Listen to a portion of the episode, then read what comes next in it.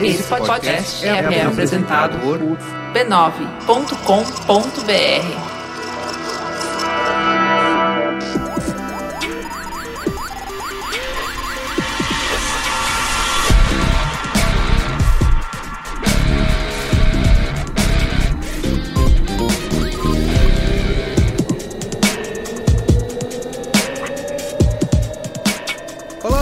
sou o Carlos Merigo, esse é o Braincast número 230. Luiz Assuda, chegamos no 230, hein? 230. É, você viu? Um Coisa maravilhosa. de 225. Isso. Que coisa maravilhosa. O que, esses números me lembram que já, já se foram 30 programas desde a famigerada edição 200. 3 a 0 é goleada. A gente já tem que começar a pensar no 300. No Essa, que é, 300, essa que é a questão. Isso. Isso. me assusta. Já falei qual vai ser a pauta. Água com gás, antes ou depois do cafezinho. Ah, é verdade. Bom, vocês ouviram Luiz Assuda, Cristiano Dias Boa noite, internet, boa noite, Brasil. e ele de volta aqui, André Passamani. Pra falar de geografia. Repetindo o sucesso de público, né? O que, que, que a gente quer saber se é o umbigo de alguma coisa Isso. hoje? O Passamani é nosso Geografia, seu tema especialista, não é geografia. nosso especialista em umbigo. é umbigo. Umbigos profundos, né? Hoje, Menos do meu. A gente vai falar de. Aproveitando uma buzzword, né? a ironia. Ela. ah, não é a ironia, é a vida. A vida. A vida Essa é marota, marota. ela dá voltas e te pega. Exato. Vamos falar de uma buzzword aqui que é o branded content, olha ele aí. né? Que que... O ano do branded content do Brasil. Exato. O que aconteceu com o branded content depois? Branded content? Brand Conte, Brand Brand content, Conte. por É íntimo aqui. Vamos, vamos na intimidade. aconteceu Quem conhece, fala assim. com o branded content?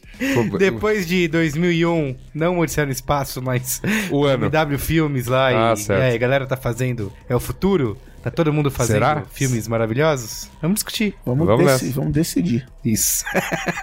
vamos decidir.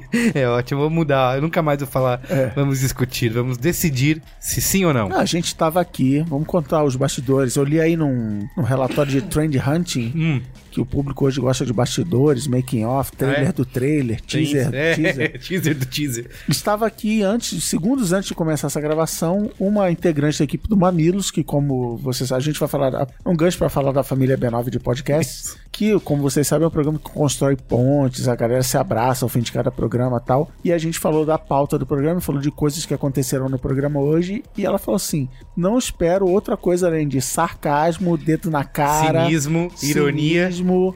era da escrotidão. Não espero menos que vocês estão assim. É, é, É é isso. isso. Tá Nós bom. somos a dinamite Dinamite pura que destrói, que as, destrói pontes as pontes. que, o, que o Mamilos, com tanto trabalho e suor, constrói. Tá bom, muito bem. Comentando os comentários, então? Tem que ir? Vamos. Comentando os comentários.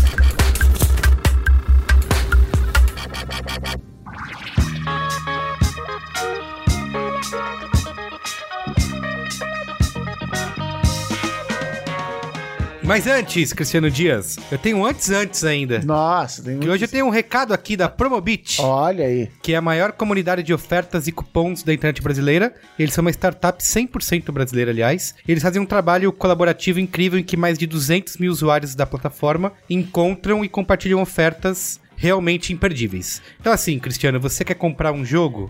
Né, sei lá, Opa. você tá jogando Watch Dogs Eu 2. quero comprar agora. Qual que eu quero comprar agora? Eu quero comprar o Dishonored 2. Dishonored 2. Então você, você- Mas você tá jogando ainda, né, Watch Dogs? Watch você não precisa Dogs 2. comprar nesse exato momento. Isso. Você pode entrar lá no Promobit. Isso, isso. .com.br e criar uma função legal que eles têm que é a lista de desejos. O- Você coloca lá Dishonored 2 ou usa outras palavras-chave. Um Ford K, sedã. Pode ser, pode ser. E eles te avisam quando aquele preço tiver mais baixo. Pra qualquer Entendeu? produto? Qualquer produto. Olha você aí. põe, insere palavras-chave, ele vai te avisando. Você pode tanto navegar pelas categorias, como usar essa lista de desejos. E isso funciona tanto alertas via desktop, se você usar no site, no promobit.com.br, como também nos aplicativos No para mobile. mobile. No O mobile. mundo, o mundo é mobile. O mundo é mobile, Merigo.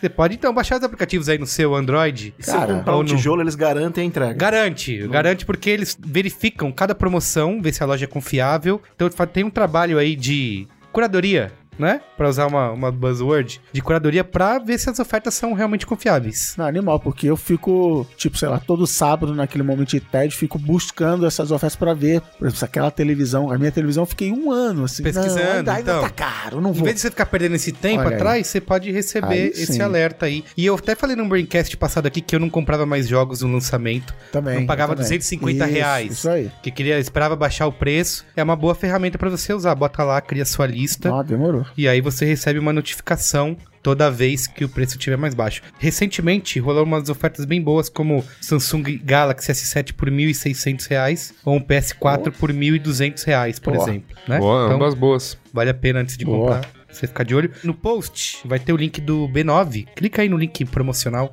Isso. do B9. Pra eles verem que eles verem que deu resultado, né? Que Isso, você, ROI, ROI. que você ouviu aqui no Braincast. Ou acessa aí promobit.com.br. Boa. Mas eu vou instalar agora. Minha loja de aplicativos eu encontro? Já, já dando resultado, tá vendo? Melhores Essa- lojas de aplicativo. Nas melhores Ah, lojas não de posso, aplicativo não posso instalar agora. Eu tenho que entrar no B9, clicar no Clicar isso. link. Modelo de atribuição aqui tem que funcionar, tá bom.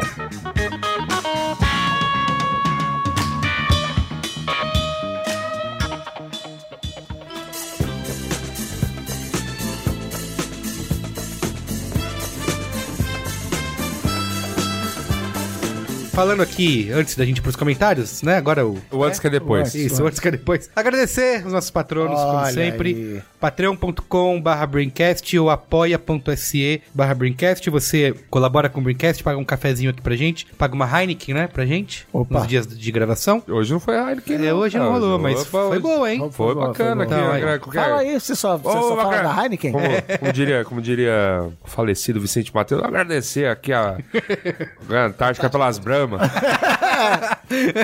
Fala aí, você tá ganhando da Heineken? Ah, porque em- entrevista a galera da Heineken, aí fica todo, Aí todo fica. menino. Como que é? Fala isso, você que é um.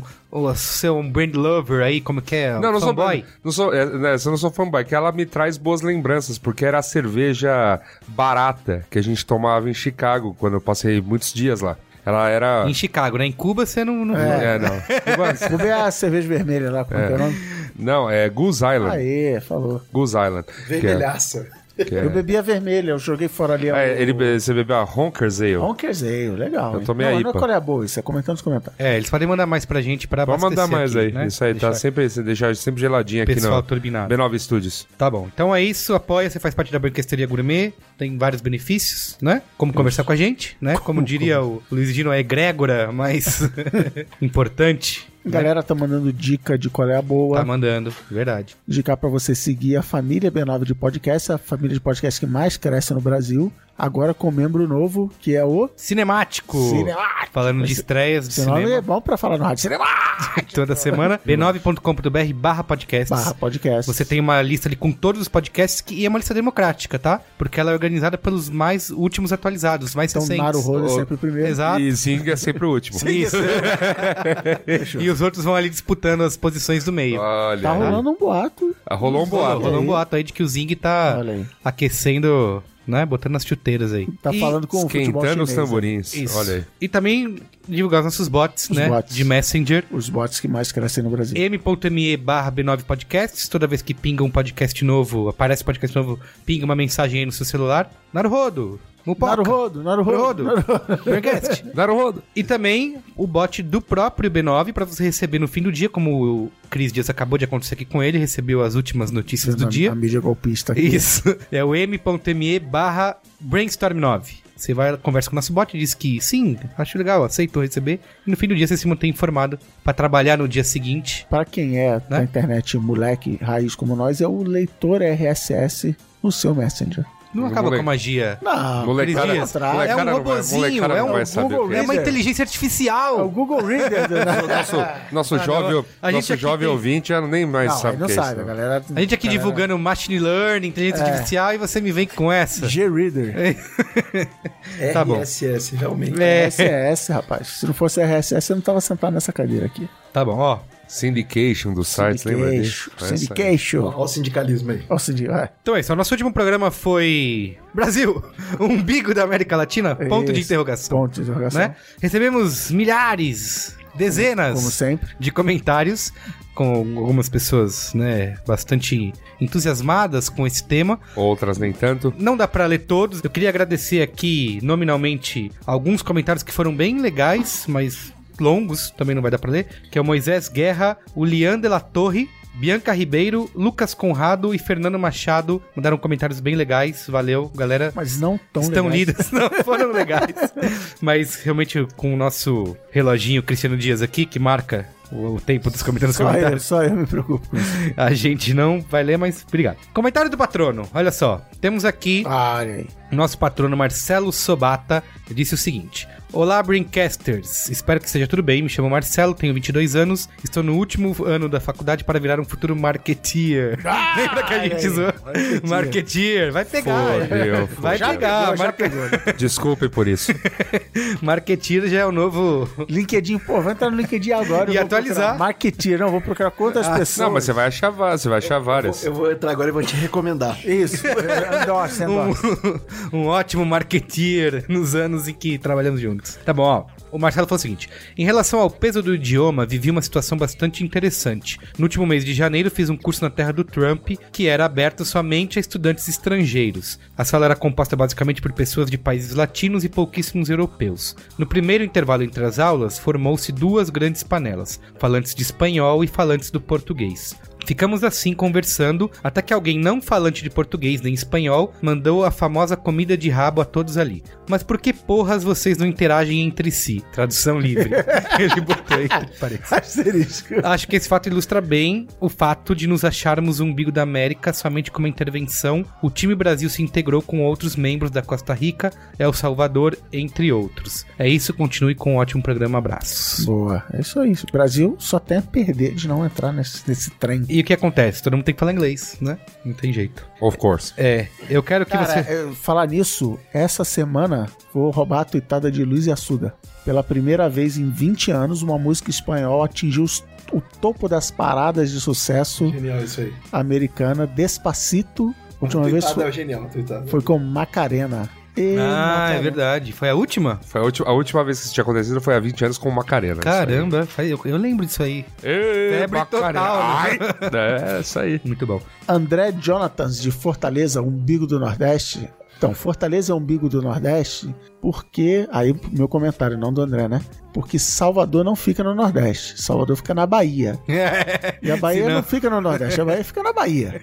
Então, Faz sentido. pode ser. Fortaleza e Recife ficam brigando pelo Disputando título aí. de umbigo título. do Nordeste. É isso aí. Então, André Jonatas, de Fortaleza, jornalista, consultor de comunicação e podcaster do SerifaCast. Saudações digitais Braincasters. É paradoxal pensar que o Brasil é ou quer ser o umbigo da América Latina, já que existe a tendência de valorizarmos e acolhermos bem as culturas externas, muitas vezes em detrimento da nossa, vide a cultura norte-americana. Mas Tendo tido a oportunidade de conhecer de férias e a trabalho o Peru, o Chile e a Argentina, deu para começar a perceber que isso passa a ser um paradoxo umbilical. Um umbiliception, não? Passei 20 e poucos dias no Peru e é fato, conhecemos muito pouco dos nossos vizinhos e seus potenciais, apesar de termos uma página sobre maias, astecas e incas nos finados ensino fundamental e médio. Claro que é importante conhecer e valorizar a própria cultura, que no caso do Brasil é tão diversa que talvez não seja possível em curto prazo apreciar tudo. No entanto, e aí tem negrito, foi ele que botou negrito? Foi. É importante não se confundir a autoafirmação, a sensação de pertencimento e orgulho do lugar onde mora com petulância, soberba e imposição de superioridade. Salva de palmas pra esse menino. Espero ter dado o tom de voz Que ele desejava. que ele desejava do negrito. Todo lugar dá um jeito de ter alguma coisa que é o maior da região, o maior do Brasil, mais não sei o que da América Latina, mais não sei o que do hemisfério sul ou do mundo. E não há problema nenhum nisso, se for verdade. No entanto, um país multicultural como o Brasil poderia ser mais rico ainda, inclusive com impactos financeiros positivos, se aproveitasse a oportunidade de relativa proximidade geográfica e de interesse comum com os hermanos da AL, América Latina. Parabéns por mais esse importante debate que vocês lançam e quando vier a Fortaleza, sugiro os dois seguintes coleres à boa. Aí vamos ver se o Yasuda já foi lá, hein? Raimundo dos Queijos, melhor queijo coalho, melhor carne de soja, melhor paçoca, farofa com carne de soja e cebola do mundo. E feijoada da Zena, melhor feijoada do mundo. Olha aí, não fui nenhum. Olha, então É Fortaleza. convide, convide a gente. Edição do da Coisas rua. da Coisas Rua. da Rua, Fortaleza. Edição Fortaleza. Convide nós. aí. Queremos. Já estamos em conversa aí com futuros patrocinadores. Isso, entre. aí. Tá acesse o rolando. youtube.com/barra mupoca Isso aí. pra assistir os episódios e. E se você for marketeer, da Marketeer. sua empresa, Aliás, sua eu empresa aí, googlei aqui. já, vem, vem- Ah. cola na grade pra falarmos de patrocínios aí. Segundo o LinkedIn, há 85 vagas de marketeer. Olha aí, tá vendo? Já é uma realidade, cara. Mercado em, mercado em ascensão. Cadê a sessão? Vamos procurar daqui um mês e ver quantas vagas vão ter. aí. 285. Isso, esse é o- essa curva de crescimento. Lê o último aí, Luiz Vamos Assuda. lá. Marcelo Pereira, especialista. Antes de você ler o Marcelo Pereira, teve um comentário de alguém. alguém para, para, para, para. De alguém que colocou assim: só trazendo um cubano que não mora em Cuba pra falar mal de Cuba nesse Braincast, não é? Não teve? É, um, teve, teve. Teve um comentário desse. Teve um comentário desse. Então aí a gente agora vai ler outra opinião. Outra opinião. Marcelo Pereira, especialista em estudos latino-americanos na UFJF, Universidade Federal de Juiz de Fora. Comunista, já, já entregou aí. Mestrando. Feminazi, É. Petralha, Né? Mas calma, calma, calma. marketeer. Não, que o título, a titulação não acabou. Mestrando em estudos latino-americanos pela Universidade de Paris 3. Olha. Já mandou uma. Olha aí. uma... Fechou o É, diagnóstico. deu- hein? Fechou o diagnóstico. Uau. Isso aí. Não raspa o sovaco. Acompanho o Braincast há pelo menos dois anos e fiquei bastante triste de ver vocês, num programa sobre integração latino-americana, chamarem um jornalista cubano que mora em Miami para falar mal da Revolução Cubana. Por mais descolado e amigo da galera que ele seja, era o mínimo que se poderia esperar de um latino-americano residente em Miami, que é uma espécie de capital dos exilados de direita, inclusive os brasileiros, vide os inúmeros depoimentos da pequena burguesia paulistana que, após a vitória eleitoral da Dilma e antes do golpe, ameaçavam se mudar para aquela cidade da Flórida. Diga, Carlos Berigo. É, o Merigo tá com a mão levantada aqui. A gente não chamou ele pra falar da Revolução Cubana. né? A gente É, falou- chamou ele pra falar de outro tema, que é a nossa E- desconexão E com a América Latina. Demonstrou um profundo conhecimento da situação do, do latino no Brasil. Exato. E do latino em geral. Isso. Ele falou super bem. Exato. Então, Ainda assim, Aí gente no fim do programa ele, fa- ele falou, inclusive, vocês estão aí falando bem Inclusive. de Cuba, eu vou falar é, mal. eu vou falar mal de Cuba. É. é só isso que eu queria dizer. Continua. Inclusive, é em Miami que o governo dos Estados Unidos, por força de lei, mantém ONGs que fazem propaganda anti-regime não só de Cuba, mas de qualquer outro governo que se opõe a seus interesses. Não poderia esperar nada diferente do convidado do que esta opinião que ele demonstrou. Mas espero sim do B9 que traga opinião contraditória, de alguém que possa mostrar, por exemplo, como funciona o modelo eleitoral de Cuba, como funciona a mídia daquele lugar, a sua cultura, sua produção artística, cinematográfica, musical, etc. Algo que possa ir além do lugar comum do regime totalitário que se perpetua no poder, que de resto é exatamente o que a Veja, tão criticada pelo B9, diz. Outra chave fundamental para interpretar a América Latina, e talvez ainda mais fundamental no caso da América Central e Caribe para insistir no caso cubano, é a questão do imperialismo estadunidense que vocês chegaram a tangenciar quando falaram que os brasileiros se sentem mais próximos da cultura norte-americana do que a latino-americana. Levar em conta a ação direta política, militar, midiática e cultural dos Estados Unidos dos nossos países, governos e sociedade civil, é algo elementar para entender, por exemplo, por que nossos países, que têm tanto em comum, não se integram. Gostaria muito de ver o Braincast incorporando estes elementos num próximo cast. Um abraço a todos. É o seguinte, endosso aqui as palavras do Merigo sobre por que, que a gente chamou o Rossi, que pediu, insistiu para ser chamado de José. José. Porque ele viveu 23 anos no Brasil. Aliás, ele se mudou pra Miami agora, né? Foi no ano passado. Ele- Ele falou isso no começo do Foi programa. caçadinho, mas não, Ele brincadeira. viveu, ele viveu, ele viveu 23 anos aqui no Brasil e é nascido em Cuba. Então, assim, era o convidado, né, mais do que indicado até pra gente conhecer um pouquinho e acrescentar coisas que não são comuns a nós aqui, residentes de São Paulo, vírgula, o umbigo do Brasil. Isso. Do mundo, do mundo. Então, assim, é por isso que ele veio aqui. As questões levantadas sobre Cuba foram realmente já final do programa, né? É, num momento em que a gente já tinha falado sobre N assuntos que se a gente não foi, como posso dizer, profundo o suficiente durante todo o programa, acho que a gente nem tem intenção de ser, porque, cara. Não cabia. Não, e assim, nós somos um, um podcast, temos duas horas de discussão aqui, tem A gente gente não- discutindo integração latino-americana há meio século. Então, assim, é óbvio que eu não vou conseguir trazer a profundidade que um mestrado. Por exemplo, como né, o caso que você cursa, requer. Não- Eu não vou conseguir fazer isso. Então a gente consegue fazer o quê? Trazer depoimentos, contar algumas histórias, ler o máximo que a gente consegue de artigos durante a semana que a gente está se Durante os preparando. 15 minutos programa. É, aqueles 15 minutos da cerveja e tal. Mas enfim, não- mas a gente não- obviamente não vai conseguir levar todos os pontos. Eu acho que o que o Braincast se propõe a fazer é levantar uma bola que tava aí. Ninguém, ninguém tava, né, observando muito. A gente levantou a bola. É mesmo, por que, que a gente não se, se relaciona? Não, não, não passa nem por curiosidade nossa, que acho que foi uma das principais perguntas. É porque a gente não é nem curioso, né? E aí, levar isso pro público no, no sentido de, olha, parta daqui, mas, pô, vá além. Vá, por exemplo, consultar é, especialistas, pesquise mais a respeito nessa internet, em livros. Como foi dada a dica, conheça mais sobre literatura latino-americana. conhe- Assista o filme. Assista, filmes. Bolivariano. Isso, é. Assista filme Não, bolivariano. o, que eu acho, Ah, o que eu acho bizarro é. É. que a gente não recebeu nenhum e-mail elogiando o fato de trazermos um cara crítico ao, ao regime de Cuba. Ou seja, a gente espantou toda a galera, né? Só, só tem comitê vermelho aqui no, Não, é- negócio. não, mas a coisa engraçada. Não, a gente. Lógico que a gente recebeu. Teve um Teve comentário. um comentário que disse: Bom, tem que vir um cubano que Ah, mora em Miami, que pra mora em Miami pra falar mal, porque se dependesse do Braincast. E eu acho que o ponto sobre tudo isso é o seguinte: é que nossa ideia ao apresentar um tema e até ser ponderado, assim.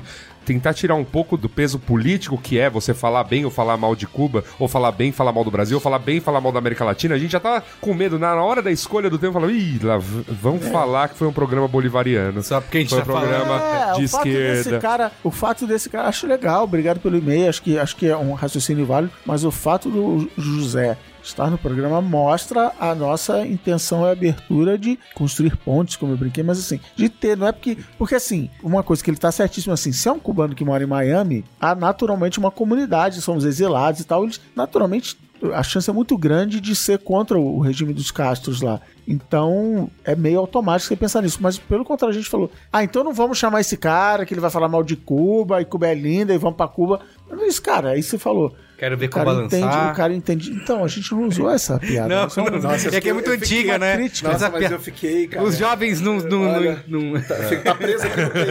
Que bom que alguém falou. Uma crítica que eu tenho ao programa que agora a gente corrigiu esse erro histórico. E, Eu posso e- falar uma Manda, coisa? manda. Eu ouvi um cubano que mora em Miami dirigindo Uber falar uma frase que pra mim foi genial. Sabe qual é o verdadeiro sonho americano do cubano que mora em Miami? É a hora que ele dorme enquanto o sinal fica vermelho dirigindo um Uber.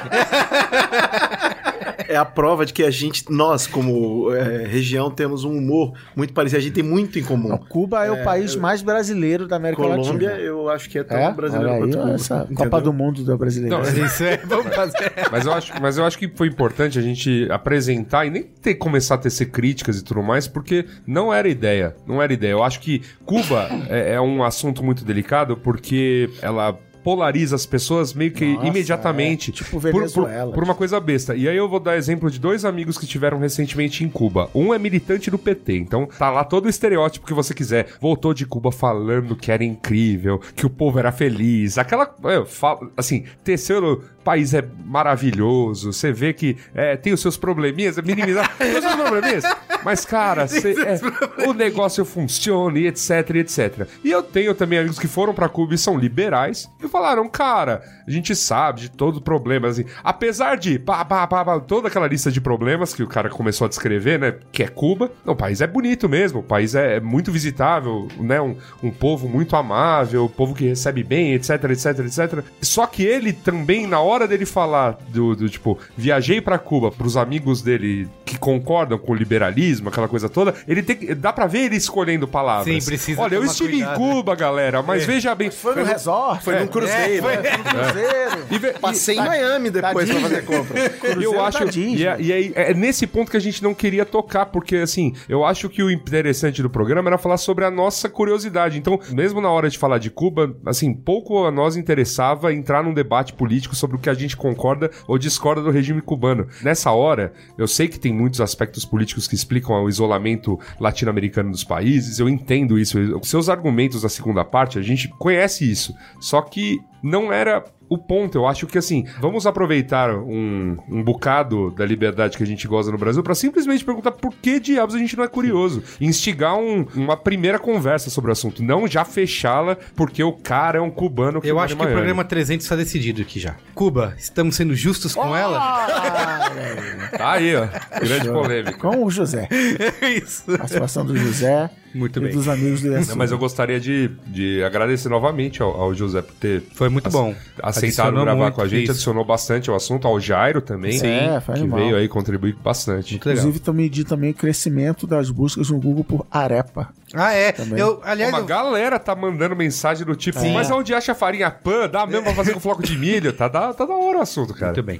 Pauta, então? Vamos, né? Aê! Vamos lá, falar de, né, Cuba pra uma coisa tão relevante quanto que é, que é branded content. Tá, eu vou, só to- vou só tocar o robô aqui. ó. Brand content. Tá, robô. Brand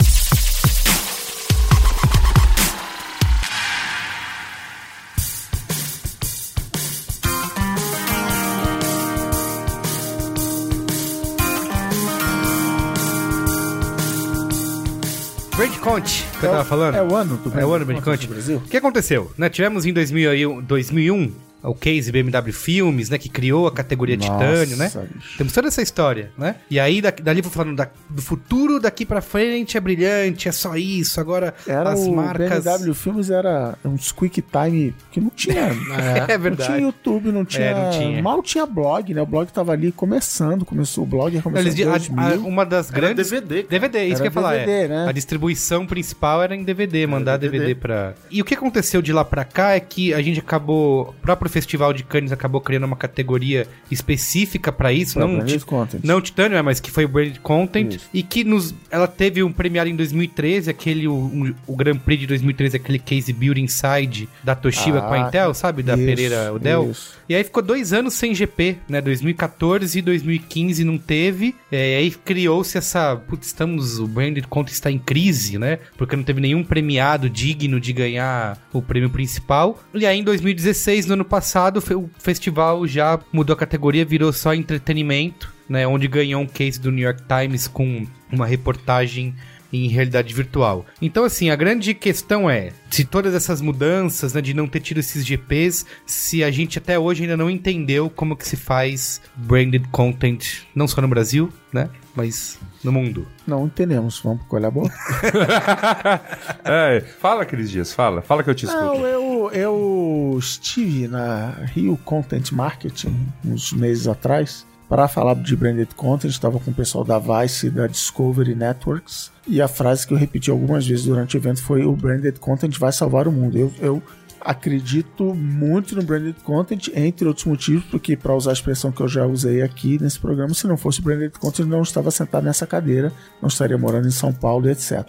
Mas há uma dificuldade do negócio pegar, das pessoas entenderem, do formato se consolidar, por uma série de motivos que discutiremos nesse programa aqui. Posso elencar al- algumas, fazendo um slide com bullet points aqui. Sim. Mas assim, começa pela batalha do quanto a marca entra ou não entra. Isso. O próprio BMW Filmes, ele, ele acabou dando um, um, sei lá, um norte. Assim, não, o produto tem que ser protagonista, então eu vou beber uma Coca-Cola, não sabe? Isso. Tem que, que ser era isso, jeito. o BMW Filmes, pra quem não era nascido na época, em 2001, era o Clive Owen, né, era o motorista. Ele Jovem pegava- Clive O Owen. jovem Clive Owen, ele, e aí ele pegava pessoas, celebridades e tal, a bordo de BMW, ele tinha que levar pessoas do ponto A ao ponto B, cada episódio com Tem um fio do Jason Stratham lá do... Que é né? basicamente Que isso. é basicamente Ele era isso. o Uber, então, né? Motorista de Uber. É. de- E era legal, mas assim, as coisas acontecem a bordo de um BMW. Sim. E então, começa por aí. Tem outros problemas, tipo, é supostamente mais caro você produzir branded content porque até a duração é maior. Você tem mais episódios. Se eu for fazer um comercial de TV mega super produzido, com Gisele Bündchen e os cacete, ainda assim ele vai durar 30 segundos uma vez. O, o BMW Filmes eram, sei lá, cinco episódios, entendeu? Eu e o Passamani a gente fez uma série de 20 episódios sobre o Campeonato Brasileiro para Petrobras. Então, assim, mesmo que era uma produção mega enxuta, mas era mega enxuta multiplicado por 20. Então, assim, Sim. barram numa série de problemas. É arriscado, você não sabe o que vai dar, é desconhecido e tal. E no fim volta pra grande pergunta, tá bom, e aí eu tive essa trabalheira inteira, gastei esse dinheiro tudo. Vendeu mais sabonete no fim do dia, vendeu mais carro, vendeu mais isso. É, não sei, que aí foi o tema que eu levantei na Rio Content Market de medição. Você tem que medir, você tem que saber o que você está fazendo e como você vai provar que aquilo funcionou ou não. Então, aí o, o que a gente foi contar lá foi de dois, duas campanhas de branded content que a gente fez Facebook, Discovery Networks, Facebook e Vice ano passado para Peugeot, as duas para Peugeot, e que o, o, objetivo era muito claro, era vender carro. E na, principalmente na primeira campanha, na segunda também teve resultado de venda ótimo, mas na primeira campanha esgotou o carro no, no pátio. né? A gente estava falando semana passada aqui no projeto da, da agência do Passamana que zerou o estoque. Então, assim, não é, ai, ganhamos um prêmio, ou Sim. o público, o os likes, os comentários. me- Não, assim, não tinha produto na prateleira. Nem sempre dá pra Mas se a gente tem isso, por que, que todas as empresas, todos os marketeers não estão botando. Os maquetes de verdade. não estão colocando branded content nos seus planos? Eu tenho É, um- uma teoria muito louca. Que a gente sempre que pensa nessa. A primeira coisa, eu, eu acho que o Chris tem uma- um ponto que ele destrava que é perfeito, que é assim, na hora que o produto é protagonista. Pra fazer uma coisa maneira que o produto é protagonista, nem sempre rola. Que É, depende do produto, né? Exato, nem, nem sempre rola. E, e- e fica essa obsessão do produto ser protagonista. Sim. Isso eu acho que é uma coisa. A outra coisa que eu vejo que também é os publicitários, e eu tô me incluindo nessa categoria sem saber se eu sou, porque na verdade Sim. eu não sei bem se eu sou, é que nem você às vezes. Sou A um gente- homem ou Muppet? né? Exato. a gente, no fim das contas, só olha e os prêmios só premiam aquilo que é publicitário enough. E na minha opinião, isso, isso é entretenimento. Pra funcionar, tem que ser entretenimento. E aí você tem uma, uma- um lugar ali. E publicitário enough é muito grande. Publicitário tem que ser tipo um, um É. tiro de canhão. Então, aquilo que a gente fez lá sobre o, o Campeonato Brasileiro para Petrobras era um negócio de entretenimento que claramente funcionou, deu um milhão de views quando o YouTube não era o que é hoje E, e- em 20 episódios, é, né, um milhão de vezes dividido por 20. E a Sem gente mídia, via quando a gente. Porque era um time por semana. A gente via quando a gente ia gravar o time da semana 2, que eles tinham visto o episódio da semana 1 E um competiam. E competiam. Então, assim, tava rolando. Tava rolando. E, só que isso não. Cara, se, se a gente repetisse hoje, ao invés de um milhão, tivesse 10 milhões, eu tenho certeza que o nego ia olhar pra isso e não ia ver publicitário enough. Uhum. Tipo, não é, é, não, é um deco- não é claramente decodificado como uma coisa propagandesca. E a outra coisa é que tem essa coisa, naquele artigo que você mandou hoje, tem a coisa do heavyweight, do long form. Que é um tipo de conteúdo que é uma big fucking production. O publicitário tá sempre mirando numa parada que é, é gigantesco, assim. É o Clive Owen, é a Sim. Madonna, é a BMW, é um filme de ação. Criou-se essa, É, esse- agora essa o- referência, Exato, virou. Mas, sei lá, um podcast não pode ser, tipo, É. não pode ser um branded content. A, a Colmeia, minha, minha estratégia era produzir um branded content, era um, um vídeo podcast. Quando Aliás, já era- fizemos aqui né, no Braincast, mande aí e-mail publicidade.b9.com.br. Fazemos o grande, Contra... grande conte. Contrato seu. Então, assim, é, eu acho que a marca se tornar um publisher e produzir conteúdo e entretenimento, que são duas coisas Isso, é. parecidas, mas são muito diferentes. É um dos problemas da categoria, né? Que é, tem uma ambiguidade aí de. Mas eu acho que hoje ela é uma realidade, entendeu? Quantas marcas não ficam fazendo piadinha o tempo inteiro em redes sociais? Uhum. Elas estão, aspas, produzindo entretenimento ou conteúdo. A questão é, você pegar a tua verba e transformar isso num tiro de canhão e chamar a Madonna, o Clive Owen, se eu não me engano, o cara que dirigiu foi o... O Guy Ritchie. É. O Guy Ritchie. É, tipo, da Madonna, cara, é, é, né, assim, foi um orçamento considerável pra fazer aquilo. E chamar isso e fazer pro Batata Show, É. tal- talvez Pô, pese, me- pese um Batata pouco. Show. Tem Vamos- condição, aí. temos condição de Vamos focar chegar a lá. Batata Show é branded content? Isso. Batata Show, fomos justos com ele.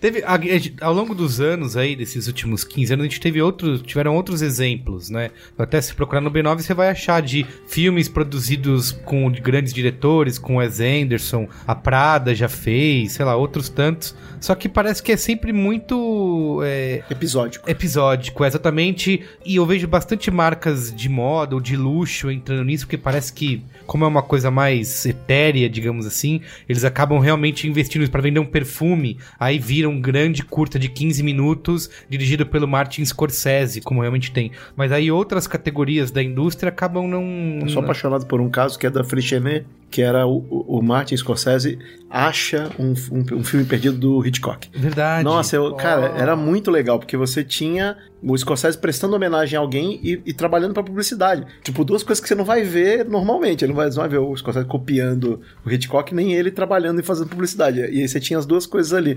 Mas foi muito pequeno, assim. E eu acho que é isso. Essa coisa de mensurar, de, de impulsionar. Isso que a publicidade tem é, de tão tradicional, é, para entretenimento, é diferente. Quem sabe impulsionar, mensurar e vender entretenimento?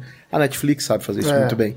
A, a Fox, a Warner, né? a E HBO. até um workflow interno de, de agência funciona de um jeito diferente. Mesmo, não tem nada a ver com o que a gente tá falando assim, ah, minha agência vai fazer um app. Cara, não vai, porque criar e dar manutenção a um app é, é uma parada completamente diferente, é um Sim. bicho diferente. Então, é, é complicado. A gente foi chamado para fazer um, um documentário. E aí a gente procurou uma diretora de documentários muito bem sucedida, muito é, parceira. E ela falou: pô, legal, dá para ficar foda. Quatro anos de prazo. Nossa.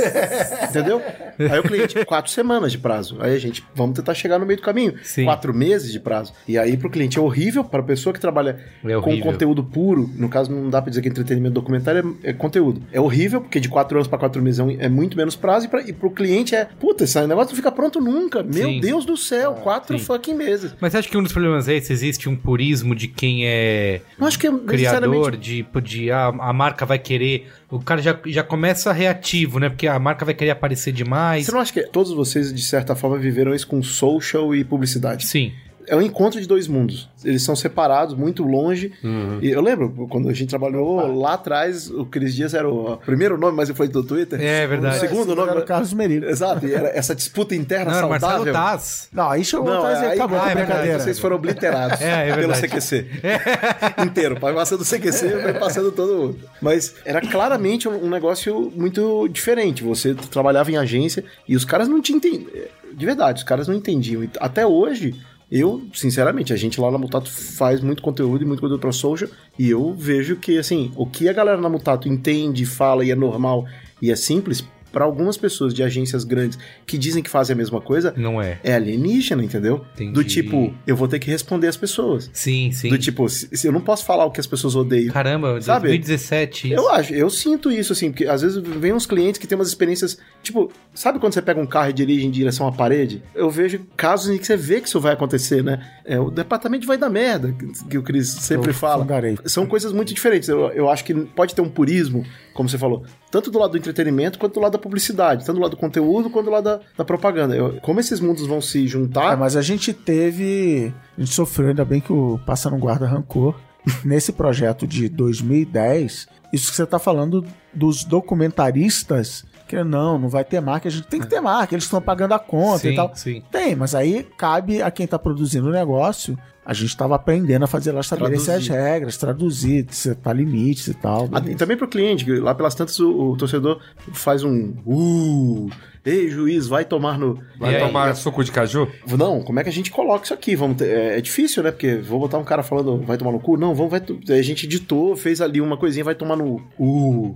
E aí ficou, sabe, ficou uma piadinha, todo mundo entendeu, mas não precisa Sim, falar sim. uma palavra, porque afinal de contas é brand content, não é... Sim, não tá sim. livre. Lógico, É lógico. uma marca endossando um palavrão. Então tem- acho que tem essa coisa do choque. E aí, como não fica xoxo, como não fica chapa branca, Não, como e- não vira um comercial puro, E de o- três minutos chato pra caralho. Citou o Beauty Inside, ganhou os cacete, acho maravilhoso, adoro. É um aprendizado tão grande, é um território inexplorado, que é o que me atrai esse mercado assim. Não tem regra. É. A publicidade na televisão tem aquelas regrinhas. Ó, começa assim, termina assado, o produto tem que entrar aqui, a celebridade tem que entrar no fim, né? Beleza. Posicionamento no social, a gente já, hoje em dia, pode dizer, já tem regras. Uma marca vai entrar, uma marca é, é líder, você, já- você já consegue passar por três, o Yasuda vai dar uma recomendação, a Mutato vai dar uma recomendação, o Cris vai dar uma recomendação, elas vão ser parecidas. Aí um outro cara vai dar uma recomendação muito diferente, ou ele é um gênio, ou ele, é um, ou ele não sabe o que ele tá falando. Sim. Mas aqui, é, talvez você tenha maneiras menos exploradas. Então ele é mais aberto. Talvez a mesma coisa. Você vai fazer entretenimento, o Yasuda vai dar uma recomendação, o, o Cris vai dar uma recomendação, a Montato vai dar, elas vão ser talvez mais é, diferentes, porque você não tem muita base de comparação, você tá com. É deli eu acho delicioso. Não, é e o Billy aberto, Inside mas- de que ano? 2012, 13, é. 2013? É a segunda temporada. Existia uma primeira temporada que era meio uma menina presa num quarto, refém e tal, e que foi legal, foi legal, mas não. Mas foi o que viu. foi. É, não foi o que foi. O legal foi a segunda. E eu já, já, já tive a felicidade de conversar com o PJ sobre isso. Ele falou: é, a gente aprendeu, a gente vai, ah, hum, tá bom, vamos lá, assim, assado. E no segundo. E por outro lado, continua o Intel Inside, continua até hoje. Agora acho que é a Dell, não é a Toshiba. E não, você nunca mais ouviu falar, porque também não acertaram a mão nos outros do jeito que acertaram. E também porque o que o Passa falou de prêmio. E o Che- Marqueteer. chegou no ano seguinte, ah, de novo esse negócio. Não, não, e eu, eu, Isso, mas, o mas, mais uma vez a mesma coisa. Pro, mas, eu, mas, aí eu tenho, mas aí eu tenho que Lá fazer a pergunta. Intel de a novo. gente tá observando pra isso, vamos dizer assim, existe uma crise. Sobre esse olhar apenas de prêmios, quer dizer, tem algum número de mercado que diz, por exemplo, que isso tá em Tá crise? dando resultado? Não, porque, porque isso é Em- em importante. Crise em número de prêmios? Não, não, em número de negócios a- fazendo branded content, entendeu? É isso. Porque a gente de repente fala, ah, putz, o que aconteceu com o branded content? Começamos lá com a BMW, dando um tiro de canhão pra fazer pós-venda, porque era um case desses, né, cara? E eu, eu só mandar pros clientes Isso, é. top, top, top da. Olha, eu usando top. Top, top, top, top, top. Topzera. Topzera. 100, 100, 100. Você fala top três vezes top na frente do espelho, aparece sabe. o João Dória. Não, minha, minha camisa vira automaticamente a camisa polo numerada. Então é o seguinte, mandaram pros clientes que mais compram lá, era uma coisa assim. Aí deram esse tiro de canhão, contratando né, o Guy Ritchie, o Clive Owen, o, um dos filmes com James Brown, cara, não é? A gente tava aqui falando da Madonna, mas, né? Teve vários filmes com gente, né, do caramba. E foi um, foi um baita de um tiro de canhão pra um negócio desse tamanico. Isso, é. Tipo, em termos de resultados práticos que eram pós-venda, né? Aham. Foi, foi um dinheiro, assim, extrema... Desculpa, né? Até falar, mas dinheiro extremamente mal gasto, tá ligado? Porque é muito grande pra um negócio tão pequeno. Tudo bem, virou esse mega case, Cannes... É, é, Pra é- agência foi maravilhoso. Não, é, é das coisas que o, o, o estudante de publicidade deve, imagina, estudar até hoje, porque na época foi dessas coisas que ficaram comentadas na faculdade, no mercado durante muito tempo. Sim. Mas, novamente... É que assim, tem que situar o nosso amigo ouvinte, que hoje Aham. tá acostumado, né, com o mundo digital, das redes é que não, sociais. que é óbvio que tava tudo começando. É, que assim, que hoje vê isso, mas- isso tem o tempo todo. Filmes de marcas, né? Vê o, Projetos. de- o cidadão Kane hoje fala. É, exato. Eu vejo, sei lá, eu acompanho um Red Bull no YouTube é só isso. GoPro. E- A GoPro. Exatamente, GoPro. Mas você tem que imaginar uma época em 2001 que não tinha nada. Não, que era- só existia propaganda de TV, e anúncio isso, de isso. revista. Que foi Isso. distribuído em DVD. DVD, Foi exato. distribuído, O cara ganhou um DVD. Toma aqui seu disco. Então, eu acho difícil você. Você tem que fazer esse paralelo pra você ter noção de quanto isso foi. Então, real- mas é, mas é por isso que eu tô per- disruptivo, Não, né? mas é- Ai, Mas Então, essa gente, Mas é por isso, mas é por banida, isso que a eu gente tô, pode falar. Mas é por isso que eu tô perguntando, por que, a pergunta é o que, que aconteceu, entendeu? Porque pra mim, pra- olhando pra um outro olhar, o que aconteceu foi que, cara, a gente se tornou um pouquinho mais racional na questão de gastar o dinheiro com fazer esse conteúdo, aprendeu a usar melhor as ferramentas, né, digitais pra atingir um determinado E a público. culpa não seria do Facebook? Que transformou Ai, ai. todo, todo cons- nosso consumo em um consumo mais snackable? Não, mas aí você Não, tem... vamos, vamos polemizar. Ah, é, é.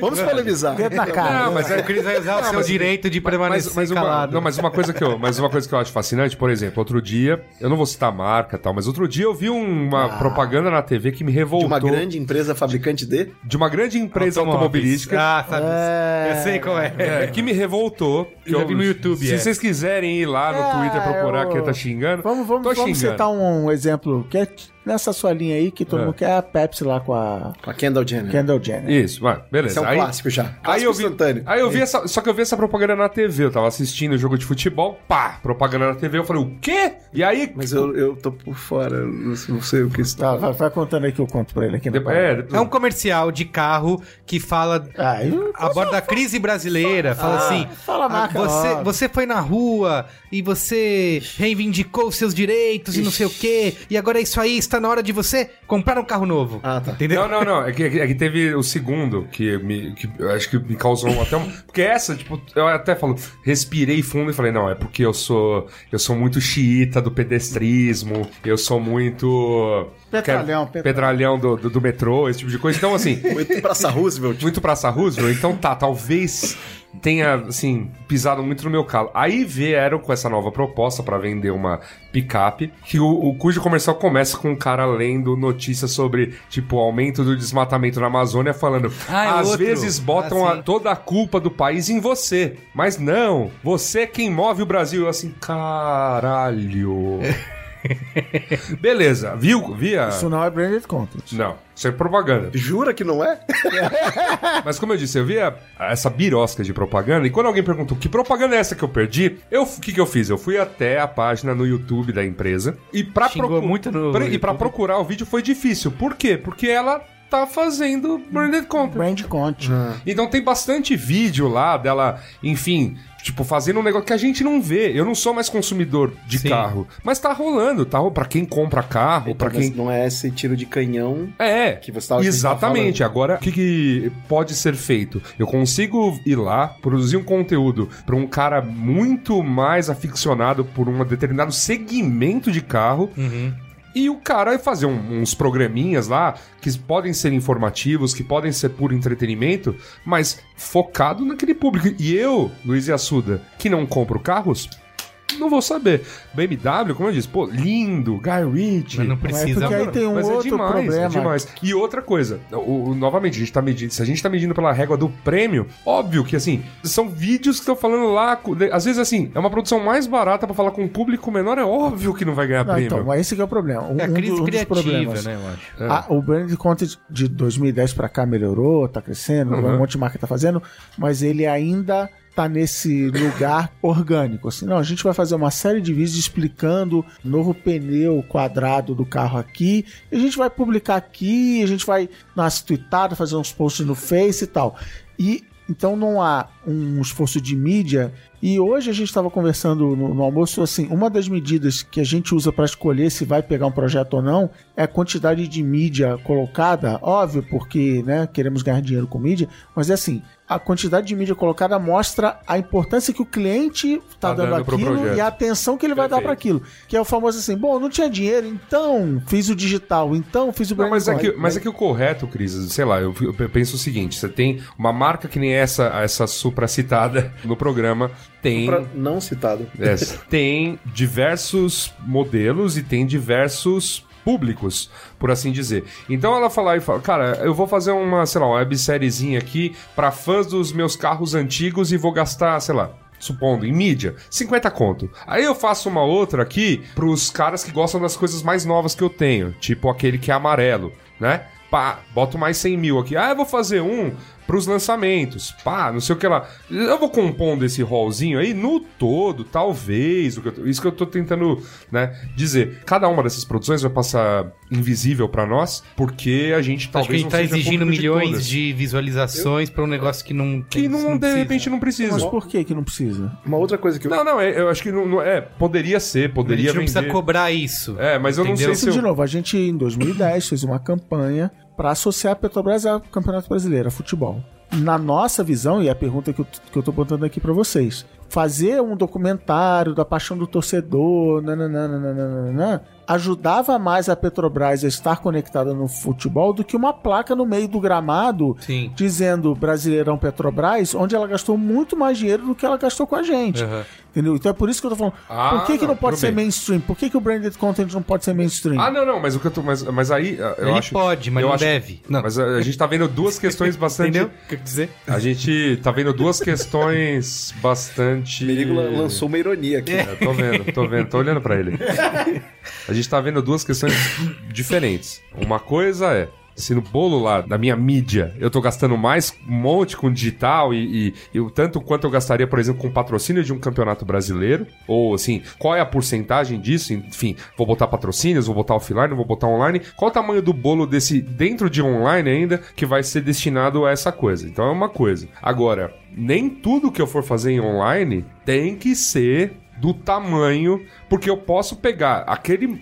Às vezes a verba é grande, às vezes a verba é volumosa, então assim, eu vou ter mídia pra chegar é, ao todo, sei lá, na população brasileira. Só que eu vou fazer isso de maneira tão segmentada que cada um vai ver uma mensagem. Pode ser. Nem todo mundo precisa jogar o cara lá, o Félix, da É. estratosfera. Eu, eu entendo e E- concordo. Esse pra mim é, é um caso que eu acho que, por exemplo, não tá citado como branded content. Não, mas- mas, Correto? é, agora- numa- numa- é, Agora eu acho muito o- louco. Pra mim, o caso fundamental é o, é o Subservient Chicken. A minha vida mudou por causa desse, desse projeto. Eu Aham. não teria a carreira que eu... Do Burger a- King. É, eu não teria a vida que eu tenho hoje se os caras da Barbarian Group não resolvessem replicar o filme da televisão, um Crispin- comercial de TV. Crispin. Não. A Crispin fez o filme de TV Ah. e a Barbarian Group criou Aquela Crispin parada. aquela Olha, parada. Não lembrava disso. É Entendeu? verdade. Ou seja, nunca soube. Barbarian. Group, provavelmente a vida da, da- dessa empresa Barbarian Group, que agora se chama, sei lá, Chael, porque virou parte da Chael, não, Sure. brincadeira, continua Barbarian Group, só foi comprado. A vida da Barbarian Group provavelmente não seria a mesma sem esse, esse projeto. E esse projeto é um projeto em que eles entraram com o digital.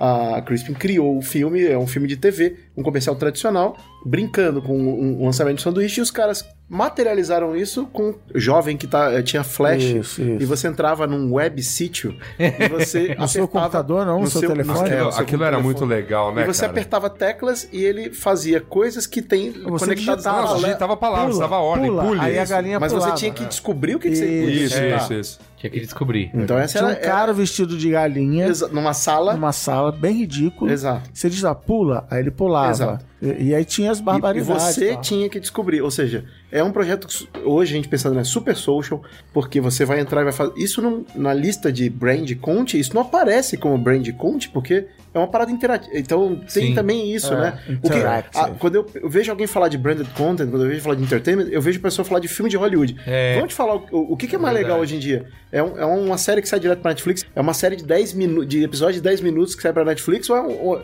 então ainda tem essa mentalidade de replicar o filme de TV grandão, Aham, o verdade, Hollywood, sim. e fazer o 30 segundos. Aí vão fazendo 3 minutos. Uma série de coisas de 10 minutos. Com produto no centro. Com uma linguagem visual É. de televisão, com vinheta de abertura, exato, isso. com. Brought to you by. É.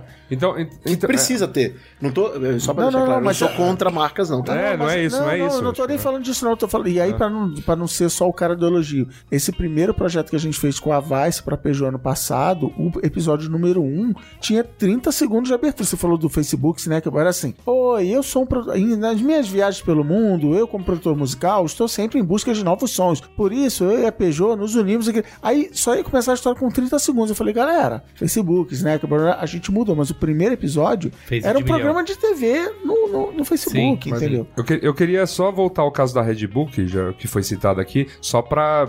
Assim, até pra né, ajudar a provar meu ponto aqui. Que a Red Bull é conhecida por isso. Ah, o cara foi lá na estratosfera, pulou e foi aquela coisa. Ou é bastante conhecida pelo patrocínio que ela tem na, na Fórmula 1, em times de futebol e etc. Mas ela tem uns projetos menores Tem de, muitos, é. de branded content, que é basicamente ela- o que ela tem de gente que ela paga uma mesadinha pro cara ficar fazendo vídeos do, cara é, sei lá, base jumper. Então o cara tá, sei lá, numa cidade, ele recebe uma mesada lá da Red Bull pra ir num prédio fazer lá com a GoPro, ele pulando do prédio com paraquedas. Se for esperto, já vende pra GoPro também. É, é isso, mas Então, a Red Bull tem esse caso, que eu acho que é o Inception da- do branded content. É. Ela tem um branded content patrocinado pela Intel. Isso aí, pô, É, isso. chegamos lá. Chegamos lá, é. chegamos Mas é isso. Vendeu. Mas, mas, é- mas isso é muito louco, porque assim, e, e o número de produções, eu convido vocês, se vocês quiserem ter uma noção do tamanho da coisa, a largar o Screensaver TV, que é a off.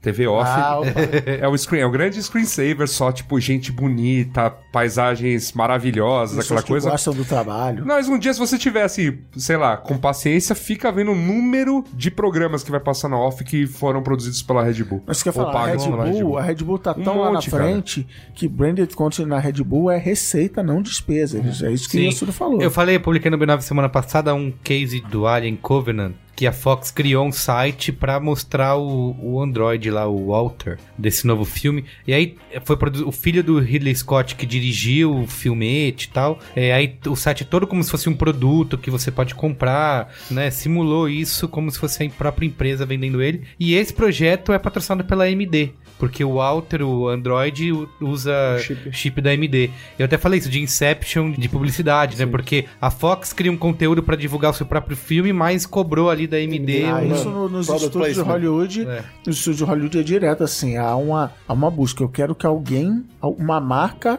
banque o lançamento do meu filme. Sim. E, e cá entre nós, as marcas adoram isso. Uhum. Porque as marcas só falam de coisa acha tipo a AMD. É. Ah, um Exato. novo chip com barramento triplo de performance. Não, cara, o robô Isso. lá, o Fassbender, ele é, Isso. ele é daquele tamanho porque ele usa AMD e tal. Então, assim, é- as marcas gostam. É bacana, eu acho. Assim, eu sou muito da visão do Passamani que, pô, teve esse primeiro que foi lindo, e- mas é a coisa mais sem formato que a gente tem hoje e é, e é legal trabalhar. Se uma marca compra a ideia de, pô, vamos produzir conteúdo que não, sabe, que obviamente que é de marca, mas que não é propaganda, que não vai ter discursinho pronto no final, que é uma parada. Mas você acha que a gente consegue fazer isso? Porque um dos grandes pontos, acho que foi o Kevin Space, ele fez uma palestra em 2013 falando sobre isso, né? Sobre conteúdo e que as pessoas estão dispostas a assistir conteúdo desde que ele seja bom, não importa se tem marca ou se não tem. Na- Tá. na- Você na- acha que isso é. Eu acho que sim. Eu- na Netflix tem um filme, um documentário feito pela Volcom.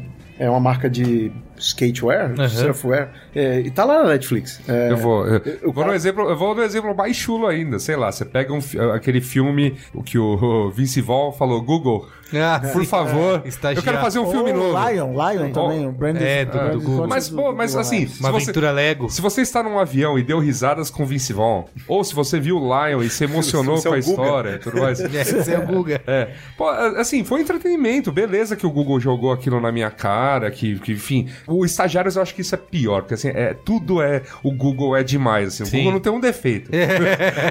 é demais trabalhar lá, ponto. Todo mundo é feliz, trabalha, sorridente, gente bonita. Você ainda chaveca a, a, seu- a sua futura esposa no corredor. E tudo bem. É, é tá tudo- e tá tudo bem, até parece, né?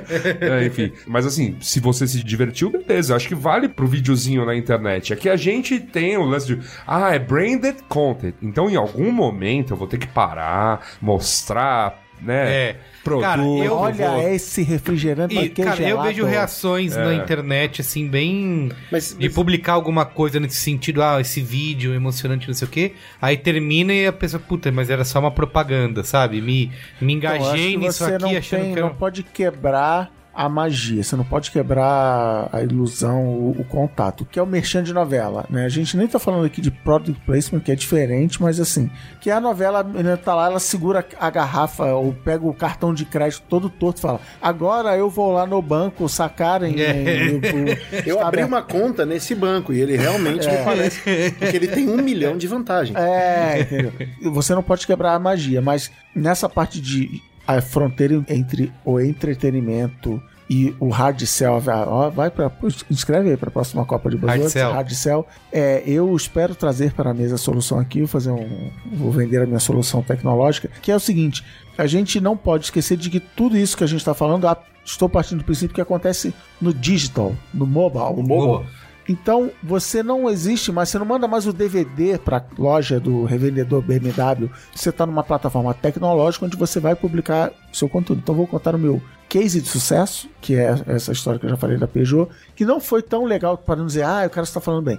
Não foi tão legal quanto eu gostaria que fosse nessa, nesse detalhe de onde a marca entra, do protagonismo da marca, mas rolou. Em determinado momento. Então, qual era a história? Chavão, tipo, não é inovação, não vai ganhar inovação nenhuma. O tal produtor musical pegava uma banda que vai estourar, botava dentro um Peugeot e ia dirigindo é, Comedians with Cars and Coffee. Tipo, 20 GoPros dentro do carro, filmando. Eles ah, e aí a sua banda? De onde veio? Para onde vai? né? No final, chegava num estúdio, gravava-se um videoclipe, tinha um videoclipe da banda bancada pela Peugeot. E aí rolou aquela parada assim: não, mas você já viu o volante da Peugeot? Como ele é maneiro? Já viu que esse Peugeot tem um teto de vidro legal? Ah, por favor, diretor de cena, enquadra de um jeito que mostra o teto de vidro da Peugeot, que mostra que a roda é de não sei o que, que o acendedor de cigarro é não sei o que lá. E aí a Vice, produtora de conteúdo, né, que estava dirigindo o projeto, falou assim: não, vocês não vão fazer isso, senão vai virar o merchan do cartão de crédito da novela. Vai virar a menina, nossa, vamos usar esse Bluetooth aqui do carro agora para ouvir a minha nova música, não sei o quê. Mas aí qual a solução tecnológica? Como você está botando numa plataforma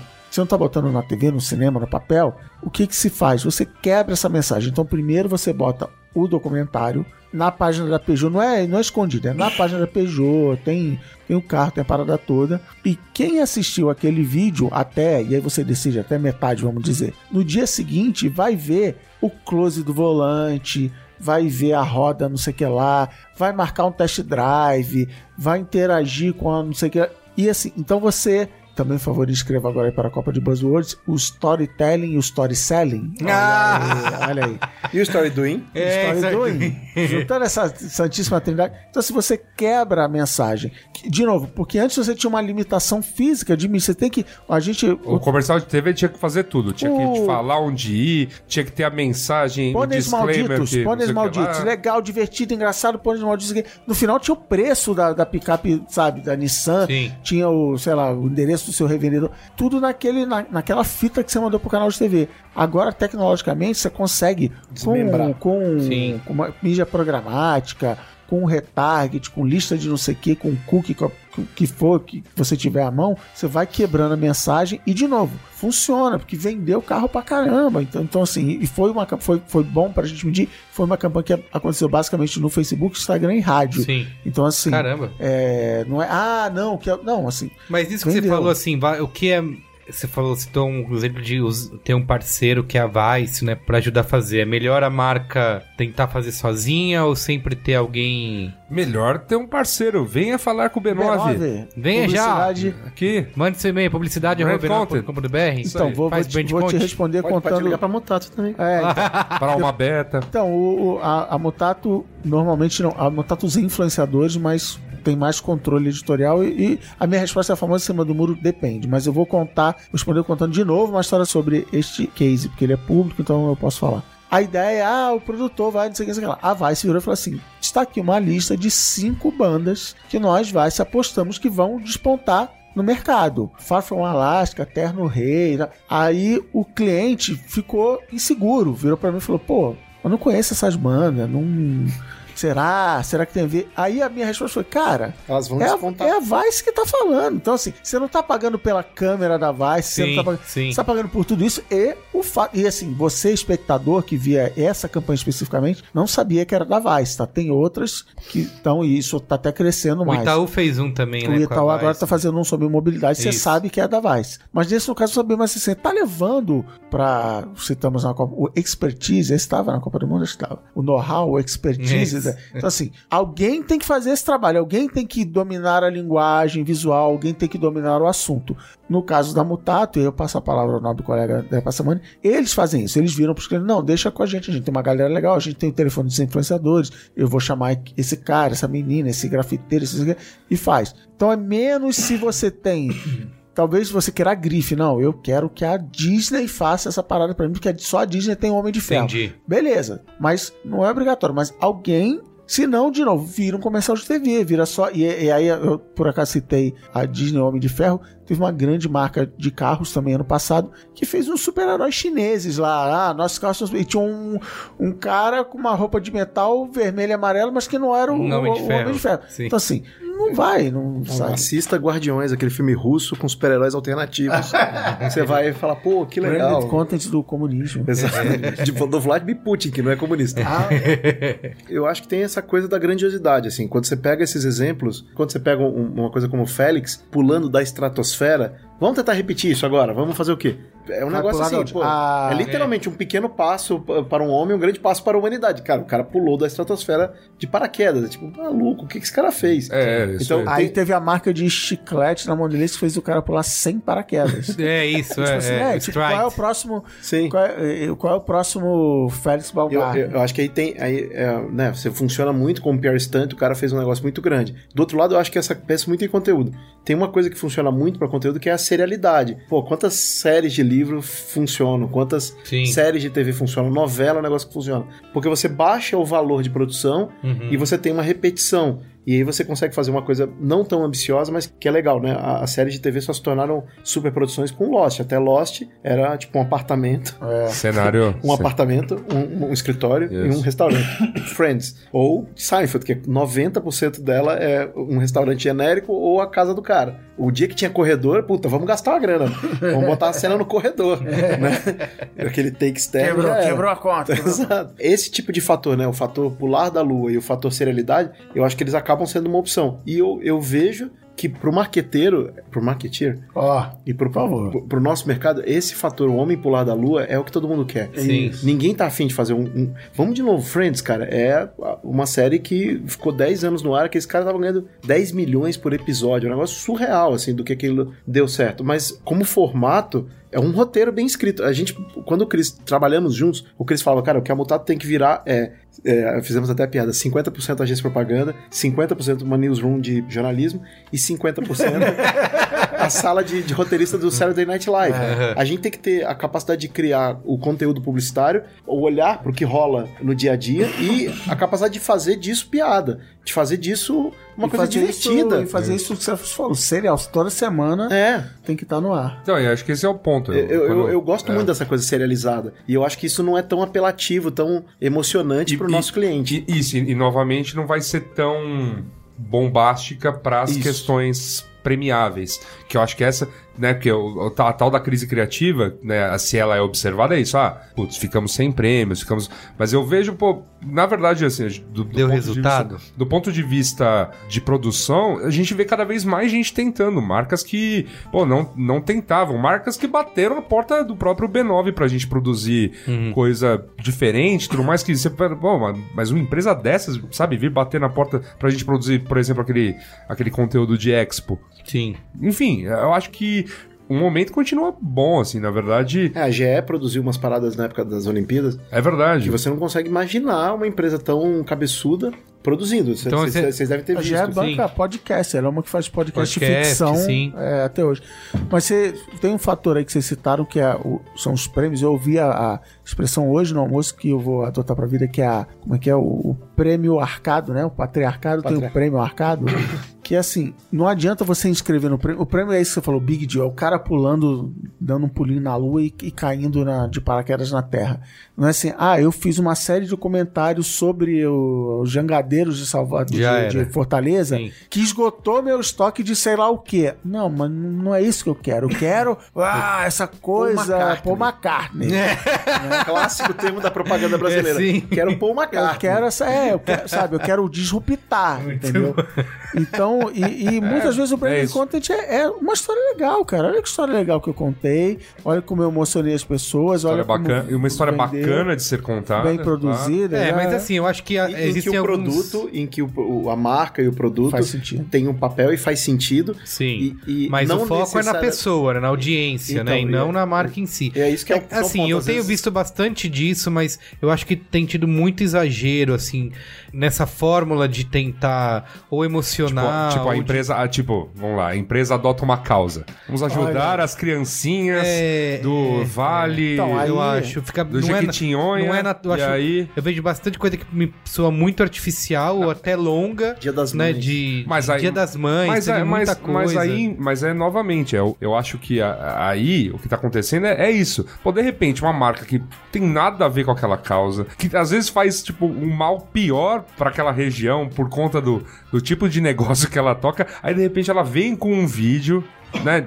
Desconectado de tudo e tudo mais, ah, É, passamos aí a é ajudar. que... É isso, é simplesmente discurso que não cola, não é. Aí é o outro tema cunhado pelo sócio de André Passamani, que é o pós-storytelling. Assim, não, o importante é contar a história. E aí, aí você falou, tem conexão, sua marca aqui que. Não, não, Que que mas eu ouvi sobrou, dizer né? que empoderamento feminino tá na onda. Vamos falar aí, mulher, você pode mais e tal. O que, que você faz? Como é as mulheres do seu trabalho? Não, elas têm que ir de saia e salto alto, não sei o que. Não, tudo bem. É, mas aqui no, no seja brand, quando seja comercial de 30, estamos falando das causas e é, tal. que é novamente, ó, assim, o comercial de 30 que vem pra tua TV mentir descaradamente sobre a impressão que se tem daquela empresa, também você fala. Só que, é, é, é que na nossa cabeça é tipo, já virou, né? O, na nossa cabeça, não tô falando população, tô falando nós aqui, né? Mas já virou, tipo, ah, ok, propaganda. Vira, É. faz, vira e estou fazendo exato. outra coisa. Aham. Pra internet, que você, pô, você gastou um tempo lá, vira uma revolta, porque a internet é, é- é grande demais, né? É o- tem coisa demais pra Sim. ver. E aí, pô, você, você, pô, peraí, eu vou gastar um tempo pra ver aqui essa coisa do Vale de Jequitinhonha, pra aí, de repente, sei lá, o vídeo tem cinco minutos, dois minutos e meio é a marca vindo falar o que, que ela tá fazendo. Ah, vai tomar banho, né? Mas E eu acho pra- que a gente saiu daquele ponto que é, as pessoas faziam branded content contrabandeado. É, eu lembro sempre daquele caso da Nokia, do Encontrei o Amor na Balada. Ah, perdi, perdi sim. Perdi meu amor. na balada. Sim. E assim, vamos fazer uma parada Um viralzinho. e aí depois a Viralzinho. gente assina. E aí isso vai dar certo. Teve muito, teve Isso- essa isso- época. graças a Deus acabou, né? Exato, Teve a então. Aura, época- a Aura Ah, época não, disso. Não, mas tá rolando que você- ainda. é. Tá rolando Não, ainda? é, Coisas desse tipo. de Não, mas você aparece. não botar a marca, Não, mas hoje assim, qualquer cara mas vai falar assim, assim. mas assim, não, não, não, de- hoje- você não vai fazer isso. Que Hoje, de vez em que quando assinar- aparece. É que, te- lembra uma época em que, sei lá. Isso era regra. Isso era É, regra. Não, rola- exatamente. Não, porque, porque assim, certas palavras entraram na moda, né? Guerrilha, é, emboscada e não sei o que lá. E aí todo mundo, ah, é, é, tipo, publicidade virou pegadinha do malandro. E que- essa eu tenho discussão que- de tudo que... Já se- teve, já o teve Pedro, um cadê meu chip, né? Se É. era publicidade, se não era. Já quando teve que a um marca ia braincast assinar. sobre pegadinha, não teve lá? Teve pegadinhas É, do malandro. Vocês não sabem. Se há sabem limite. Se, há limite. Mas eu acho que isso é uma coisa legal, assim, Limite no porque humor. a coisa, a, a coisa mais, a, a coisa mais É legal, a coisa mais legal realmente de Brand Content é não haver formato. E a pior coisa de trabalhar com isso é, quando alguém estoura num formato. Quando eu perdi as contas de quantos briefings recebemos pra, tipo, fazer um subserver chicken da marca. Sim, Sim. sim. sim. Não, eu não vou falar, não vou criticar a parada do escondido, que o meu primeiro job na carreira de publicidade era um viralzinho velado que Que a depois a gente, gente, conseguiu revelava. transformar numa coisa não tão É, velada. nem- mas era. você, mas rolou. você botou um contrabando do nome que automaticamente com. Sim, não, vocês foi já- eu, mas. Vocês já. Não, mas é porque sabem. tava, era pra ser Otávio e virou Danilo. É. Vocês sa- vocês sabem que eu já trabalhei numa agência cujo meu trabalho era assim, fazer no mínimo um, uma proposta por dia. E geralmente essas propostas envolviam, ó, a gente tem uma propaganda na TV e precisa viralizá-la. Sim. Vamos resolver esse problema. Casas Bahia, o cliente. Vamos resolver. pagar quanto? Aí eu só falava, O Pedro. departamento de mídia fica onde mesmo, pessoal? Tem um jeito de Ah, viralizar, né? Eu- eu acho que- mas é legal- Plano de mídia. É legal, é legal Não, mas, entender. velho, botando no Twitter, a gente já consegue. Dando uma tweetada. E a Suda me falou que botando no Twitter. Não, mas eu, vira. mas eu fiquei, mas eu fiquei, eu, eu- eu acho que o ponto todo sobre isso, né, que obviamente a maior parte Vamos desses, fazer uma festa. o maior parte dessas, maior parte dessas Propostas não fechavam. Só que depois o, o, né, o dono, que hoje é uma, uma pessoa bacaníssima, mantém contato, ele me falava, ele falou, cara, eu, te faço fazer, sei lá, eu faço vocês todos fazerem uma proposta por dia, porque, sei lá, eu mando, autor tem lá cinco pessoas do planejamento, tô mandando 10 propostas por dia pra rua. Aí dessas 10, sei lá, vai fechar uma, meia, tal. Mas beleza, paga o esforço de tudo. Sim. Eu falo, ah, tá. Então beleza, a gente era é, qualquer é, linha de produção de PPTs. E beleza, assim, teve época disso e eu acho que o, o tempo passou, assim, é, ai- Foi ainda, amadurecendo. ainda que exista muita coisa absurda Mas assim, mas você falou uma coisa importante tem da coisa- cobrança de Sim. números, né? De Sim. não precisar ter essa. Nem tudo precisa ser um BMW, BMW Filmes, ter, ganhar milhões de prêmios. Acho que isso é, um, é o próximo passo do amadurecimento. A gente amadureceu na produção, em, em criar coisas que não precisam ser megalomaníacas, de imaginar coisas livres de formato, isso é, uma- é muito bom. Mas também agora tem esse próximo passo que é quando Não, a gente eu- bota uma é, coisa do lado da isso. outra que isso que eu te falei aqui do prêmio ter mudado de nome, de não ter tido. Teve gente que perdeu emprego por causa disso, cara. Porque, sei lá, uma empresa ela botou uma grana pra fazer um projeto de conteúdo Gigantesco. gigantesco, não deu em nada, e o cara se ferrou porque a empresa. Porque no fim das contas a É agência. que hoje, que ele aqui eu- é, mas eu isso, fico pensando, entendeu? por exemplo, ó, você é um cliente, então você tem lá que você tem que. O que, que dá certo? Investir no horário nobre da Globo ou no futebol da Globo. Então você vai gastar lá aqueles. Ou nos podcasts do B9. Aquele, não, não, não, peraí, que eu vou, ainda vou ficar no off. Preço parecido, pra ficar na mesma É, faixa é. de preço. Vou ficar aqui no. Vou falar do off. Então, sei lá, a única métrica estabelecível lá com a TV é: olha, exibir tua propaganda pra X milhões de TVs, né? já que é de, né, de RP, aquela coisa toda que você aprende aí, beleza. Então tá, eu exibi a sua propaganda para X milhões de TVs. Então, impacto X milhões. Aí, internet, né? Ó, se eu pegar um determinado vídeo na internet, o, o Facebook vai pode dizer isso, ó. Se eu pegar esse só esse vídeo aqui, isso que você fez pra TV, botar aplicar a mesma mídia pra atingir os mesmos milhões no Facebook, é possível? Claro. Só que isso é burro. Porque, tipo, a maior parte das pessoas vão dispersar ao ver isso. Que tal você parar de fazer essa produção, né? Essa única, e desmantelar ela em 50 pequenas. E aí eu vou trabalhar esse alcance que você precisa pra fazer uma peça toda, mas eu te garanto que a dispersão vai ser menor. Só que na internet eu posso medir tudo isso. Eu não posso medir no caso. É aquele velho papo do eu não posso medir na TV o quanto de pessoas está no banheiro. Mas o grande lance é o quanto de pessoas viram aquilo e não deram a mínima. Sim. Porque às vezes eu, eu po- eu poderia Esse estar dado vendo. É, esse dado não tem. É, mas sim. aí, enfim, não dá a mínima. É difícil, mas é, é que é um modelo de raciocínio bem diferente. Por exemplo, parte da nossa busca por serializar o conteúdo é porque a fórmula mais antiga da publicidade é alcance versus frequência no, no seu público-alvo. E na TV eu já vi aquela propaganda 20 vezes e eu sei, beleza, essa propaganda vai ficar aqui o ano inteiro. Teve uma propaganda da Heineken, que você é, é Putin da Heineken, aquela propaganda do navio que o cara pega. Ah, sim. Aquela propaganda rodou por um ano, 12 meses, continuava vendo Na- aquela propaganda na televisão. pro- Eu cantei parabéns pra aquela, pra aquela propagandas que era comercial ou era no, no, no horário noturno já da TV ou nos intervalos da Champions. Isso. Com um ano rodando. E beleza, você fala assim, tá, tá bom, não vou Gastaram uma puta grana, beleza, vou, tem que assistir, né? Tem uma- Posso ficar chateado. Tem, e tem, tem uma conta, ah, saturou, beleza. Eles sabem que não é o No ideal. Facebook, isso, né? Acabou a conta. É, eles sabem que não é ideal, mas beleza, é o que, é o que tem pra hoje. Nas mídias digitais, qualquer que seja, você viu aquele mesmo vídeo, seja orgânico do gatinho rolando pela escada, seja propaganda, você já vi essa merda. Ontem à tarde. É, É já, isso. já vi, tá bom. Não vou, pô, que merda, tô vendo de novo e tal. Então, assim, Não tem, tem, essa. que se ter, ou é você fazer edições diferentes do comercial de TV e tal, mas, de novo, existem ferramentas técnicas pra você garantir a É, frequência. Existe, existe a ferramenta técnica besta no Facebook, por exemplo, e é assim, dois, Tem que usar. dois segundos pra configurar. Então eu vou lá e anunciei num vídeo no Facebook. Aí pra todo mundo que viu aquele vídeo, eu posso exibir outro. Que bom. Não, é, mas, cara... Eu queria que tem, Mas tem umas sabe, empresas que precisam fazer. sequência. esse, se- É depois besta. esse, depois aquele. Legal. É Fazer uma jornada. É Sim. besta esse... Jornada do consumidor. Olha, Olha. ou do herói. Então, mas o que eu tô falando é besta Eu não fazer aguento mais no. YouTube aquele lá, todo mundo precisa de um site, cara. Todo dia eu vejo essa merda. Wix. Teve uma minha filha menor, enfim, uma, uma das minhas filhas era bem pequenininha, de não saber falar, e ela pegou o, iPad, como, to, né, como toda criança da nossa classe social, da- do umbigo zona oeste de São Paulo do mundo. E foi um dia que a Nivea Man comprou uma diária no YouTube. Nossa. E então ela clicava na Peppa Pig, entrava Nivea Man, aí ela clicava no- na, na barrinha do lado pro pro, ah, tá bom, eu achei que era Peppa, né? vou ver essa outra Peppa. Aí entrava a Nivea de novo, aí ela começou a urrar. Ah! Ah! É quebrado. Aí eu ti- tive a- o privilégio de, de trabalhar com a diretora de criação dessa, dessa campanha. Eu contei a história pra ela falando: É, não, então, né? Veja bem, aquilo ali a gente comprou a. Comprou a diária. Comprou o Então, dia. Então você fala assim, cara, ela não conhecia o Skip Ad, o botão mais clicado da internet. Então ela fala assim, cara, e aí ficava aquilo voltando de novo, voltando de novo. E eu sei lá, o plano de mídia achando lindo, não, Achando legal, só pago depois de 10 segundos Sim. e beleza. E o Enfim. Cris Dias tá bombando no- de, de ver a, a minha mensagem. Olha que legal. É, esse cara aqui. Esse é fã. Nossa, eu tô, tô me dizendo que ele tem mais de 40 anos, É classe A, três geladeiras. né? Animal, esse geladeiras. cara aqui. Assiste o, o Jimmy Kimmel no, no YouTube e tá é esse vendo o mesmo. comercial na Peppa Pig. qualificado. Muito bem, é isso, gente. Qual é a boa? Qual é a boa? Qual é a boa?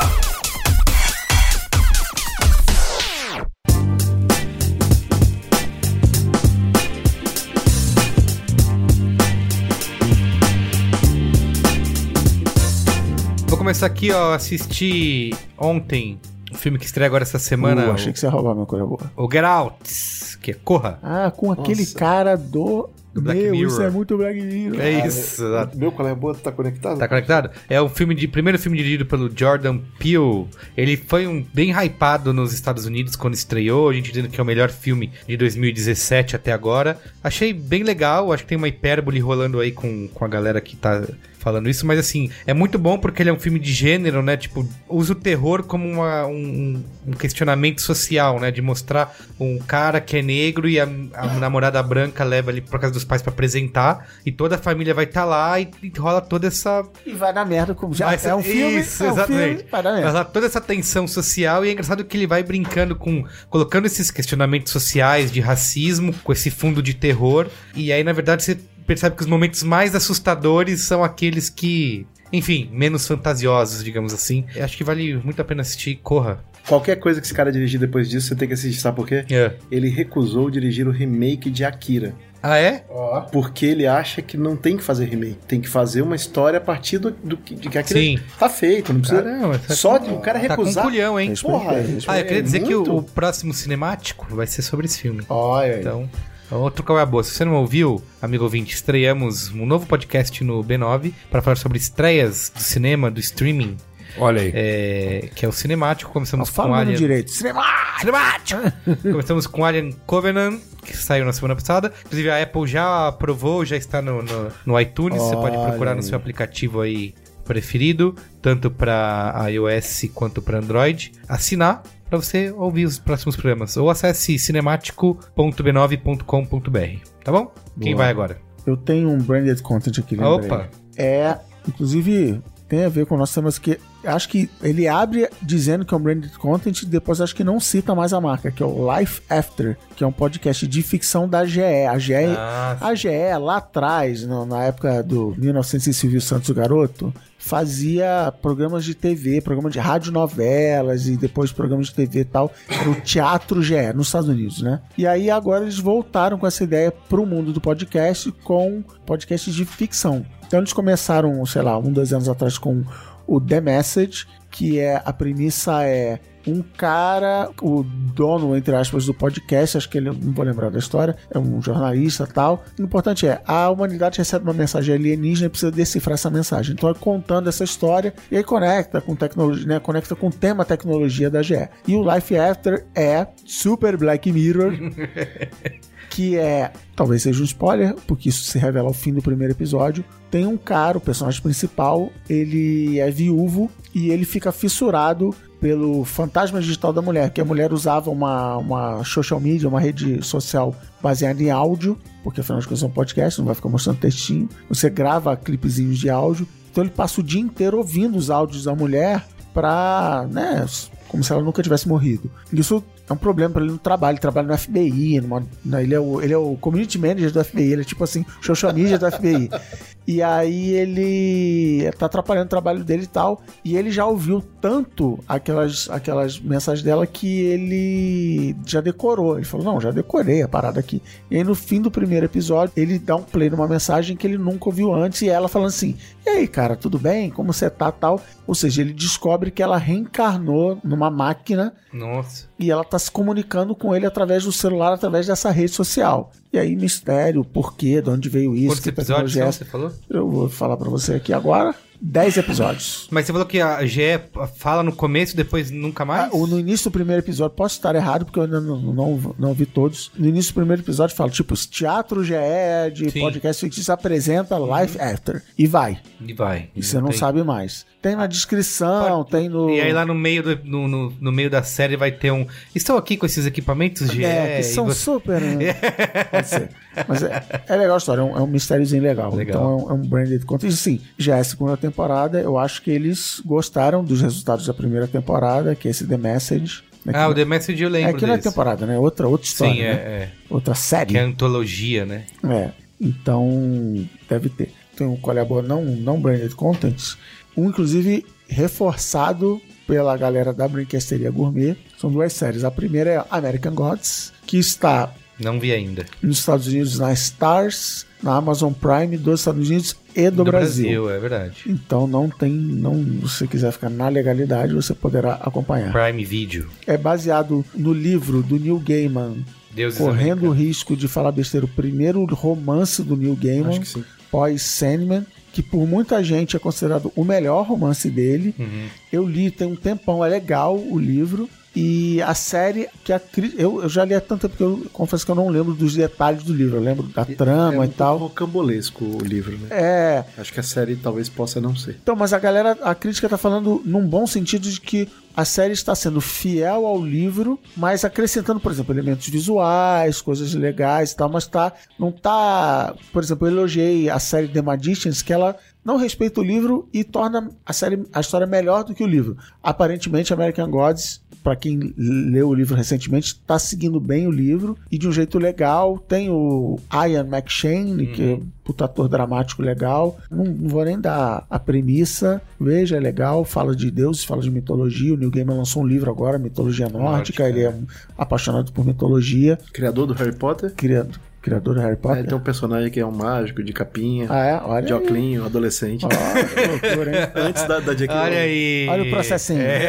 Tem essa treta, não, é sério, tem essa treta que ele, ele diz que não, gente, coincidências criativas. não. Isso. Não, Mas gente, tem imagina. fãs de New Game Claro. Que... sabem Claro. que ele que criou. Tribunal Harry da. Internet. Já julgou Olha. ela culpada. E a outra série chama Genius, que é o Narcos. Olha, olha a viagem que eu vou. É o Narcos da ciência. Por que, que eu tô falando isso? Narcos da Por que, eu tô sendo jocoso? Porque a série não se chama Einstein. Porque a, o- a trama da série é a vida do Einstein. Inclusive, o Walter Isaacson é acreditado como roteirista, é baseado na biografia do Walter Isaacson. Então conta como Einstein virou Einstein, mas vai ser tipo Narcos. A série Narcos não se chama. Caralho, É- só, só, só um. Ah, por favor. eu procurei aqui o que o. o Sim. O, A verdade. é, pois Harry Potter New Gaiman. Os livros da magia. Cara, é idêntico. É isso. Só que ele anda de skate, ele, Ele- é mais legal. É, nossa, é o Harry Potter legal, que não apanha do primo. Desculpa, Cristiano, eu cortei seu, Pro- seu pro- brilhantismo.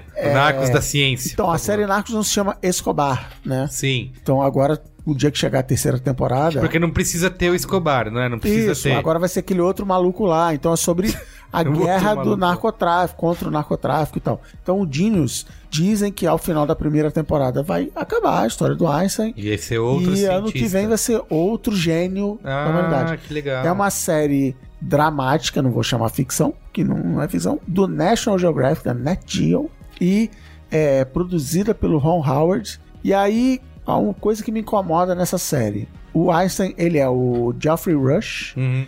E um rapazinho aqui, sul-africano, que eu não tenho o nome dele, Johnny Flynn. Os dois, então é o Einstein novo e um Einstein velho. O problema é que aí, que eu falei, quebra a magia, eu não consigo largar, é tipo o nariz do Owen Wilson, assim. Você não consegue ignorar que aquilo tá na. Desvio aquilo de tá na septo nasal do nariz do Owen. é, é que o Einstein novo ele tem na história, porque aparece assim: é, Zurich, 1898. O Einstein tá com 15, 16 anos. É quando ele entra na escola técnica, entra no Cefet da, da, da Suíça, a escola politécnica de Zurich, e ele tem 15, 16 anos. E o Johnny Flynn tem 32 anos.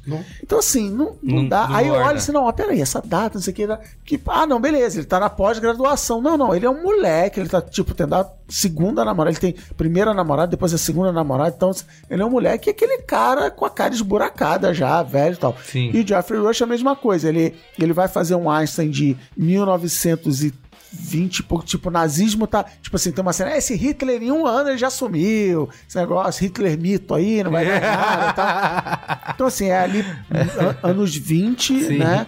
Fim dos anos 20, enfim, não vou lembrar agora. E o Jeffrey Rush já tá com sei lá quantos seus anos ainda. Por quê? Porque lá na frente ele vai ser o, o Einstein mais velho, então ele tem que aparecer. Então, eu sei que eu estou Mas não tem um trabalho chato. de maquiagem, de pra Não, dar mas uma, não tem, tem, mas não tem. pra né? dar uma ajuda? Não tem, não é Tron, não é. Tron. O cara de 30 anos É. parecer o cara de 15 é difícil. É, então assim, é legal. A série é legal, a vida do cara, tem, eles, eles dão uma dramatizada, tipo, caramba, o que vai acontecer e tal. E foca muito nessa parte rebelde do Einstein de puta, a escola.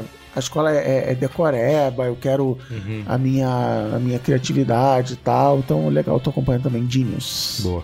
Quem vai agora? Adoro essas séries cujo spoiler é a Você? história. Jesus morre no final. É, É, tipo isso. não pesquisa. Agora que eu virei youtuber, Ah, olha só. agora eu vou ficar, vou ficar recomendando canais. É tipo corporativismo, entendeu? Agora você é colega de trabalho do Colega de pessoal trabalho. que entra na banheira de Nutella. Isso, isso. O canal chama só Amoebas. Não, então agora que você pode acessar lá, youtube.com.br mupocas, já bem sabe, mas enfim. Não, o que eu tenho pra recomendar é o seguinte: é um canal de um cara chamado Bill Wurtz. B-I-L-L, Bill. O Wurtz, ou Wurtz, se escreve W-U-R-T-Z. O canal desse cara é o seguinte, ele até o ano passado, 2016, mais ou menos até junho, ele tinha uma frequência de produção bastante alucinada de vídeos curtos em que ele tá tocando um tecladinho safado cantando uma música churumela pra explicar alguma coisa. Um dos meus favoritos dessa época, um dos meus favoritos dessa época é um vídeo chamado The History of the World, que diz o seguinte: ah, o vídeo é- tem dois segundos e diz: somos uma pedra perdida girando ao redor do espaço e ainda estamos nessa.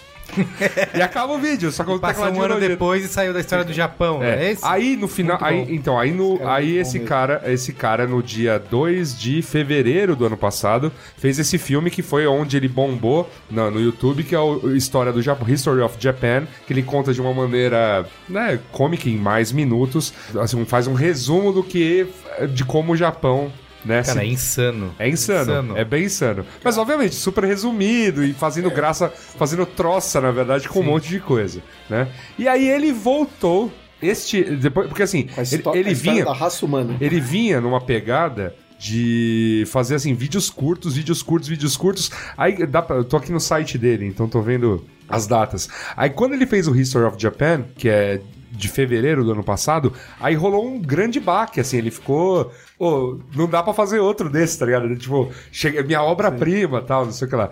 E aí, o que acontece? Aí ele lançou muito poucos vídeos no ano passado. Ele lançou, sei lá, mais uns, tô vendo aqui mais uns cinco vídeos, que eu posso destacar desses aqui, um que ele lançou em julho, que é o What is Love, também é desse tamanho, curtinho. E aí, neste ano, no dia, especificamente no dia 10 de maio, ou seja, do dia que estamos gravando aqui, há menos de uma semana, ele lançou esse filme maravilhoso chamado History of the Entire World, I Guess. É maravilhoso. Que é maravilhoso, porque ele. E, e uma coisa muito legal que ele faz, que apesar de ser assim. Engraçado, com um tom jocoso e tudo mais, ele fala do mundo mesmo. Ele não fica tipo, olha, a Europa se desenvolveu assim. Não, não. Olha, enquanto tava acontecendo isso aqui na Europa, a China tava assim, e a Índia tava assim, e não sei quem tava assim. Cara, o Tipo, trabalho de edição. Polinésia, Não, assim. muito legal, cara. Muito Eu legal. assisti isso imaginando o cara editando. Falei, meu. É, o cara resumiu um atlas da história do mundo, assim, numa, num vídeo E ele ainda engraçado. toca as musiquinhas. co- E ele- e quase- China!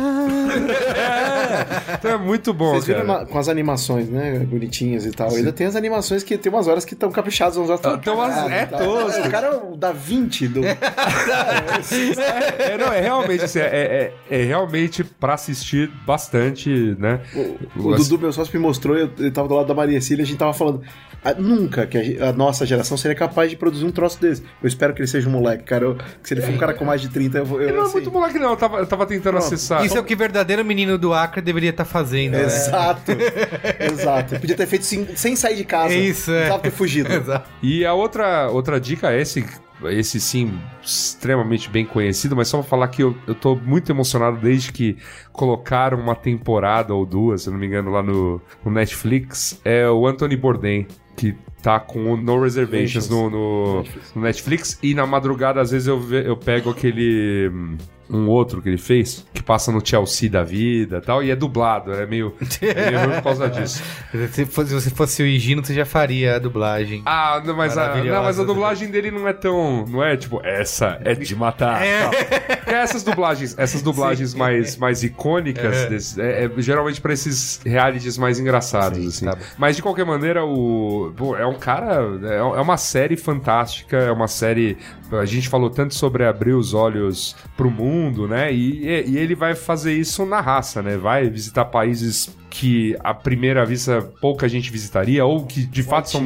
Né? Ele Ele começa, é, na temporada que tá lá no Netflix, ele já começa com. uma- uma- vem assim, numa, numa só. Haiti, Camboja, aí você fala, cara. É, são lugares realmente que. Netflix, ó, conteúdo nacional aí com Luiz Assuda. É, vamos Né? fazer, vamos fazer, mandar pelo mundo também. Eu não, mas eu não tenho, sei lá, 1% do talento que o Anthony Bourdain, que era chefe, hoje em dia, é, ele é isso, né? Ele é um cara que, pô, sabe... Que é isso, Luiz? Manja, não, mas ele manja muito... Quem é Antônio Bourdain na fila do pão? Que isso, cara?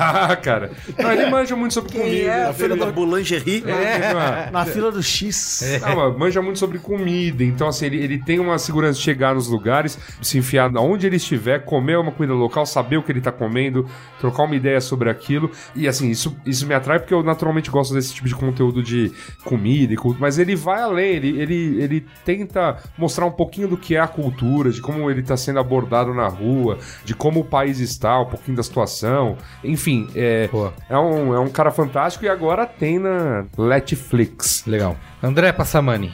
A vida é feita de altos e baixos, coisas novas e coisas velhas. Uhum. Então eu vou com uma coisa alta e velha e uma coisa nova e baixa. coisa velha e alta é o livro que já ter- talvez eu queria ter estado aqui, que é, chama Easy Riders, Raging Bulls, como a geração sexo, drogas e rock and roll salvou Hollywood. Esse livro, cara, sempre que eu falo penso em entretenimento, eu volto pra ele porque ele fala do final do cinema. Dali pra frente o cinema acabou. Não, não tem mais. É, os caras estão tudo de lá. É, Scorsese. Spielberg, pela- é, George Lucas. Dali pra frente virou outra coisa, tá virando outra coisa, é, é- é outro tipo de linguagem. E conta como esses caras todos ao mesmo tempo tomaram Hollywood de assalto. É tipo a caixa baixa tomando a boca. É, literalmente, em vários aspectos, é, é uma história sobre boca de fumo.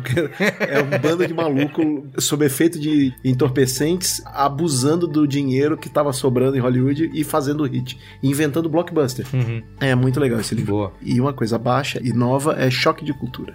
Ah, Cara, Ah, eu- eu sempre. é Eu- Maravilhoso. Eles engrenaram agora, engrenaram. Não, é, é um- eu, eu só entendi agora. É um co-branded com um omelete. Sim, Eu sim, não, sim. eu não sabia. Eu sou menino novo. Cara, Nesse negócio do brand count, né? vixe, demais. Esse É maravilhoso. O Matrix brasileiro, os dois episódios sobre o filme O Plano Real, é, é Eu não vi esses É novos aí. Eu vi, eu vi só o primeiro do Plano Real, não vi o segundo ainda. a frase. Então tu vai pagar agora de Wolverine, Dodói?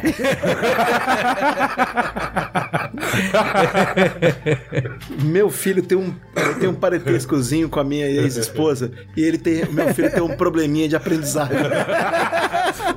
É, é basicamente um programa que cada frase daquela eu podia botar no meu celular quando tocasse, que, que me daria felicidade do coração. É, Eu acho muito maravilhoso, cara. Tem os caras que fazem a série O Filho de Jorel, né? A série animada do cartão. Tem o cara do Larica Total, o Caíto Manier. Bicho, tem o, o Daniel Fulano, os caras, eles eles estão É que fazendo ó, programa a Tata TV, Werneck, TV quase, TV né? quase, Esse- quase. Esse, esse coletivo deles aí. um coletivo capixaba de humor mais bem sucedido. Parece que eu, aí, Talvez o único. Não, eu- aí eu, aí eu descobri que gravando. parece que aquele estúdio lá onde estão gravando, acho que é ali na Salvatore, que é a galera É, do sim. Foca. né? Então, Esse núcleo, esse, esse lado aí do humor brasileiro aí. O lado legal. Que, que é bacana, pô. Que nem o, o pessoal que eu conheço efetivamente de toda essa galera aí, tal, é o Bota, né? O Marcelo Bota, que é o diretor. Me conheceu na época de Fiz TV e tal. Mas, pô, é uma galera que você olha e fala, mano, esses caras têm que dar certo, porque são gente bacana, tá ligado? Cara, muito bom. Pô, É muito legal. é isso, gente. Obrigado, hein? Boa. Até semana que vem. Valeu.